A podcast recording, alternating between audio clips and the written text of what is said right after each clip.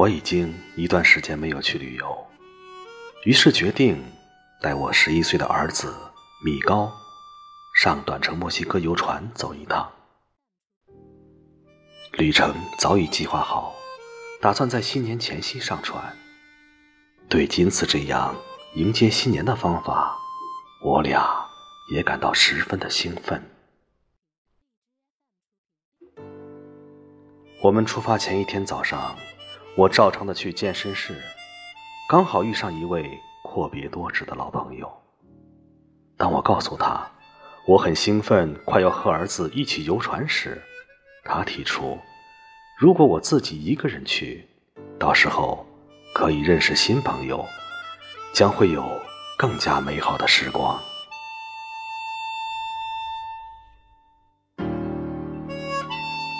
当时我不同意他的观点。但当我继续做运动时，我觉得独个游船这个主意越想越好。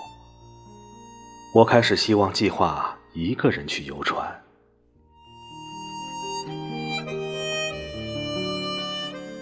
做完运动后，我去儿子的妈妈家里接他，我们好准备行程。他前来应门，并立刻告诉我，他改变了他的想法。他不想去旅行了，因为他说他根本不想去游船。经过一会儿的失望，我意会到我的思想是如何快速的实现。我自己一个人去游船的愿望成真了。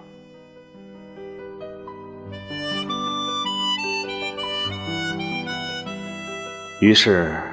米高便留在他妈妈家里，我则驾车到出发前一晚停留的酒店。我独个吃完晚餐后，回到房间休息和静心冥想。当静心冥想时，我察觉到我很挂念我的儿子，而且非常希望他和我一起去游船。我向我的高级智慧。表达了我的愿望。他说：“如果我肯定的话，我应该打电话到拉斯维加斯儿子的妈妈家里去找他。”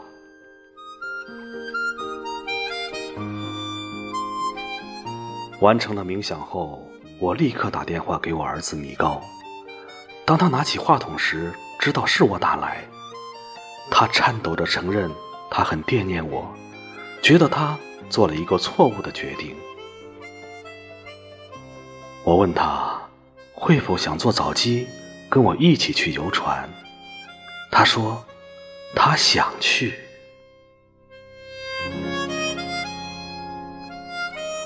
再一次，我很惊讶，我的思想那么快成为事实，愿望那么快成真。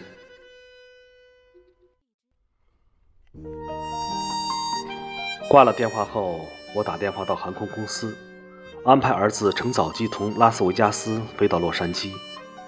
第二天，一切事情发生的完美，米高的航班如期到达，驾驶到上船的地方亦很顺利。我们上船后还有多余时间，我真的很开心，儿子和我在一起，而且我们在船上实在共度了非常欢乐的时光。